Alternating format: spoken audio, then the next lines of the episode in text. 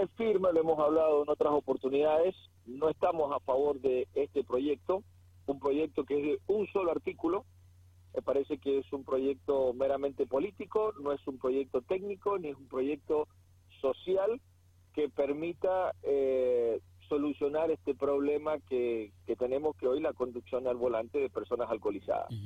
Eh, desde la Corporación Vitivinícola eh, siempre lo hemos dicho, hemos ido con los números, por supuesto que el gobierno con su aparato mediático nos sobrepasa, tergiversa las estadísticas, tergiversa el objetivo que nosotros eh, queremos buscar con esto.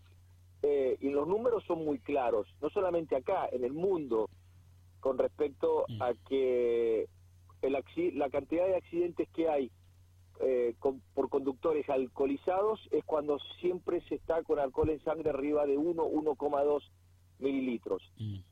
con 0,5, que es lo que nosotros hoy tenemos en la Argentina permitido, no hay accidentes fatales como consecuencia de, conductores que hayan tenido esa medición de alcohol en sangre. Entonces, esa estadística para nosotros es fundamental.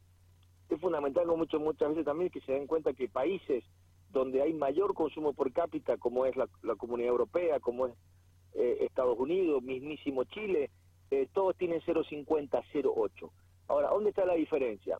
La gran diferencia está en políticas educativas, en políticas preventivas mucho más, más fuertes, en multas mucho más onerosas o más duras, eh, y no porque simplemente por una, una ley con un solo artículo prohíbas el, eh, o quieras tolerancia cero, vas a bajar eh, la problemática que es los conductores al volante alcoholizados. Entonces, esto es lo que más nos preocupa. O sea, es un país como siempre que ponemos el carro adelante del caballo, donde por hacer política simplemente creen que esto va a ser una solución y el problema va a persistir mm. y va a terminar también afectando economías regionales como la viticultura.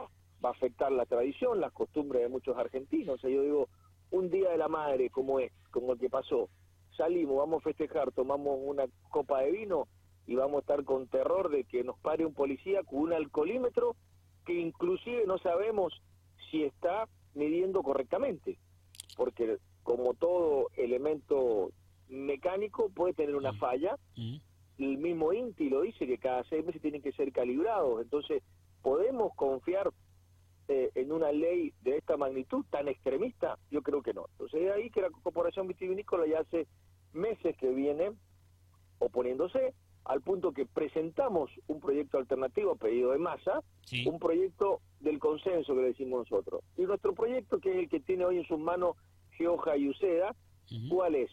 Y menores de 21 años, sí, te acepto que tengan tolerancia cero si van manejando. De 21 a 30 años le ponemos 0,30 de tolerancia y de 30 años en adelante 0,50 de tolerancia. Mm. Para que la gente entienda, 0,50 de tolerancia son es un vaso completo de vino o dos medios vasos. Que en un almuerzo y una persona de peso medio, 70, 80 kilos, no te afecta los reflejos lo más mínimo. Y vuelvo a repetir, están los estudios, la COVIAR contrató un especialista, el señor Pons, donde que él trabajó en la ley Emilia en Chile, fue consultor, y en la ley de alcoholemia española, y donde te dice con 0,50 no hay problema que haya alguien maneje, no te genera un perjuicio o un problema. Pero bueno, indudablemente el gobierno sigue eh, insistiendo hacia adelante, nos, nos trata como apólogos de, de, la muerte de futuras y de las que han pasado, eh, y no es así. Desgraciadamente ellos aferran, se juntan con las madres el dolor, es lógico y entender la situación de aquellas madres que han tenido hijos o que han perdido su hijo como consecuencia del alcohol, pero creo que tienen una postura demasiado cerrada, donde con el tiempo, si esta ley sale, va a quedar demostrado que los accidentes van a seguir de la misma cantidad que ahora. ¿Qué pasa? A ver, porque vos has, tratado has dado en la tecla respecto de, la, de las edades, ¿no? De las franjas etarias, ¿no? Y nosotros lo vivimos este, casi a diario, eh, el día lunes o el día domingo cuando nos toca hacer guardia este, periodística, ¿no? En todos los medios de comunicación de San Rafael y siempre tenés choques. Eh, la, rotonda de la rotonda del mapa, eso es escenario todos los fines de semana que alguien pasa de, pasa largo, ¿no? Y tiene que ver mucho con lo con la salida, con la noche, con los boliches. Eh, ¿qué, ¿Qué pensás de de, eso, ¿no? De lo que vos a, propósito de esto decías, ¿no? De, la juventud relacionada con el boliche, que ni siquiera hay medio de transporte, ¿no? Porque no hay taxis, vos decís poner el, boliche, pone una combi, este, para que el, para que el joven pueda volver seguro a casa, ¿no? Bueno, por supuesto. Primero, eh, los accidentes que hemos visto últimamente, ¿había algún control policial a esa hora? No. No lo hemos visto. No lo hemos visto. Entonces, a ver, no hay control policial a la salida de los, de los boliches. En Chile, los policías, directamente los caballeros, se aperchan en la puerta del boliche, en la puerta del estacionamiento. Ni siquiera le dejan subirse al auto al conductor. Lo testean inmediatamente. Listo, esa persona que está alcoholizada no sale del estacionamiento del boliche. Y que venga el padre o quien sea a buscarlo y que no esté alcoholizado. O sea, que, que para que y, que no venga otro amigo, digamos, y que después le cambie el auto, por su que puede pasar también, le cambie el asiento y siga manejando. Pero tiene que haber controles y no los hay, ¿cierto? No los hay. Sí. Eh, entonces, ahí tenemos el gran, el gran dilema. Los chicos también, cuando hay control, y se cuidan. Y el problema es la noche y es la juventud, eso está claro. Ahora, como decimos nosotros, ¿han visto ustedes, han escuchado al resto de las industrias de la bebida alcohólica salir en contra de esta ley? No. ¿Por qué? Porque ellos le venden alcohol a un consumidor que es irresponsable, que es el joven. Mm. En cambio, la vitivinicultura, nuestros números, ¿qué nos dicen? Y que el grueso de quienes toman vino, sobre todo cuando van a un restaurante, es la gente de 40 años para arriba. Otra, otro concepto de, de consumo, otra ansiedad en el consumo, otra responsabilidad a la hora de, de consumir y de manejar. Y también otra pericia, porque mm. un chico de 18 años que que toma alcohol no solamente va alcoholizado, sino que recién aprende a manejar. Mm. Entonces ya hay doble riesgo en eso. Eh, la, experiencia en el manejo es importante. Eh, los chicos van de jóvenes, van entre ellos eh, empujándose o arreándose a cometer alguna locura. Cuando uno sale de un restaurante, sale con tu mujer. Sí. Y tu mujer no te deja que vaya borracho manejando ni tu hijo. yo, yo entiendo tu postura. Esos pequeños ejemplos cotidianos, quizás demasiado simple, mm. es lo que uno dice, muchachos, vamos al día a día nuestro y ¿dónde está el problema? El problema está en la noche, está en la juventud y está en la falta mm. de controles. Mm. Ahí estaría nuestro problema. Sí, entre otros, este Pablo. A ver, yo te, yo te entiendo y la verdad que es entendible tu postura respecto de lo que ustedes piensan, ¿no? Y, además de presentar una alternativa, que eso es lo positivo. Cuando uno se queja de algo, debe presentar una alternativa. Yo creo que es esto. Por eso es bueno destacar, es para destacar la alternativa con este proyecto que ustedes han presentado. O sea, es que yo comparto con vos respecto de la responsabilidad del Estado al momento de los controles, llámese el Estado provincial, municipal o nacional, el que, al que le corresponda por jurisdicción. Pero también hay responsabilidad empresarial, que acá parece que los empresarios nunca tienen responsabilidad de nada. Porque hay un, hay un empresario de la noche, que vos sabés que les venden en la barra hasta que están descalabrados los pibes, y vos te das cuenta. Estamos de acuerdo. Hay, acá hay vinerías y hay casas de licorería que le venden a los pibes para la famosa previa, y vos sabés que hay una irresponsabilidad que se van con cajas, bien dos pies y llevan la camioneta, pero caja como para hacer un, el, casamiento, el casamiento, no sé, de la, de la, de la, de la madre de la... Exactamente, iba, a decir de máxima, vos decís, pará. Entonces, Pablo, ¿para cuándo la responsabilidad empresarial también? Y bueno, a ver, uno, esa responsabilidad tiene que estar eh, premiada o castigada. Tiene que haber ahí, Tiene, tiene que haber controles. Eh, yo me acuerdo eh, cuando mi hijo se iba a Bariloche de viaje de estudio, eh, me comenta el dueño de, la mayoría de los boliches bueno, de, de, Bariloche, que es una persona, Ricardo Rimoldi, que tiene una inversión muy grande acá en. San Rafael en olivicultura, me dice, mira Pablo, quédate tranquilo, los chicos tienen que pasar el DNI. A tantas veces que pasó el DNI no se le vende más alcohol. Ahora, digo, ¿qué pasa si viene con el amigo que no toma? Por supuesto, eso se nos escapa pero son dos tragos por noche. Y se acabó. Me trae el DNI el amigo, pueden ser cuatro tragos. Vendrá borracho, ni siquiera manejan, van en contingente, van Pero a ver, tiene que haber un control. Estoy de acuerdo. Estoy mm. completamente de acuerdo que no, los empresarios, en nuestro afán de que el negocio funcione, no cuidamos, eh, no tenemos responsabilidad social, como vos lo dijiste. Entonces, bueno, creo que eso tiene que ser muy bien eh, controlado. Tiene que haber un control de la noche. Yo lo hemos visto, policía a la noche que van a los kioscos, revisan si venden cerveza, eh, para los chicos.